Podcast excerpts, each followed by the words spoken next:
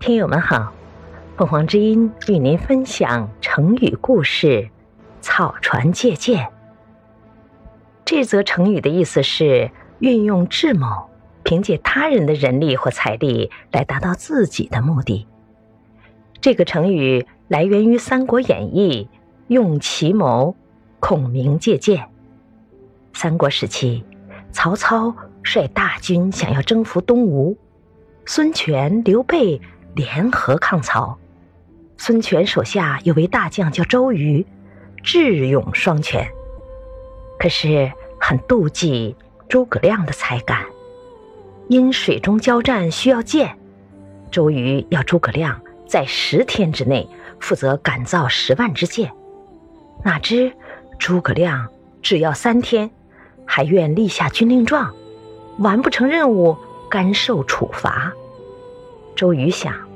三天不可能造出十支箭，正好利用这个机会来除掉诸葛亮。于是他一面叫军将们不要把造箭的材料准备齐全，另一方面叫大臣鲁肃去探听诸葛亮的虚实。鲁肃见了诸葛亮，诸葛亮说：“这件事要请你帮我的忙，希望你能借给我二十只船。”每只船上三十个军士，船要用青布幔子遮起来，还要一千多个草靶子排在船两边。不过这事儿千万不能让周瑜知道。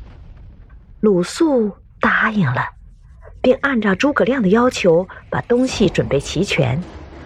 两天过去了，不见一点动静。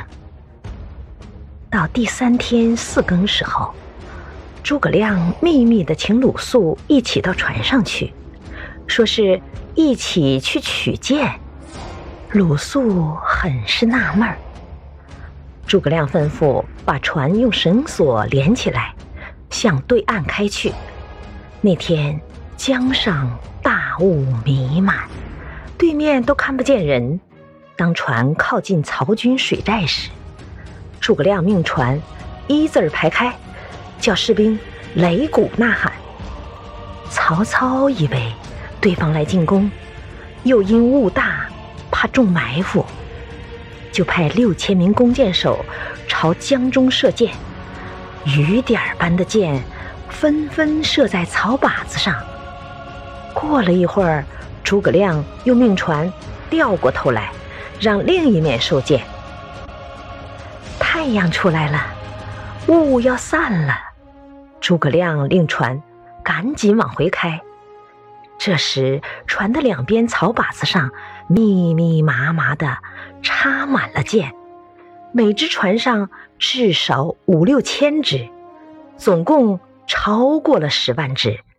鲁肃把借箭的经过告诉周瑜时，周瑜感叹地说。诸葛亮神机妙算，我不如他呀！感谢收听，欢迎订阅。